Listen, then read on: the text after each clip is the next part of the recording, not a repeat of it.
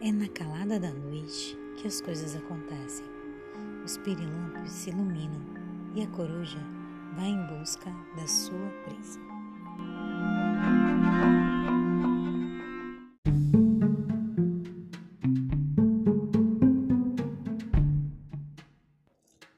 Na tentativa de iluminar o passado, vamos, assim como a coruja, andar no meio da escuridão busca de novos conhecimentos.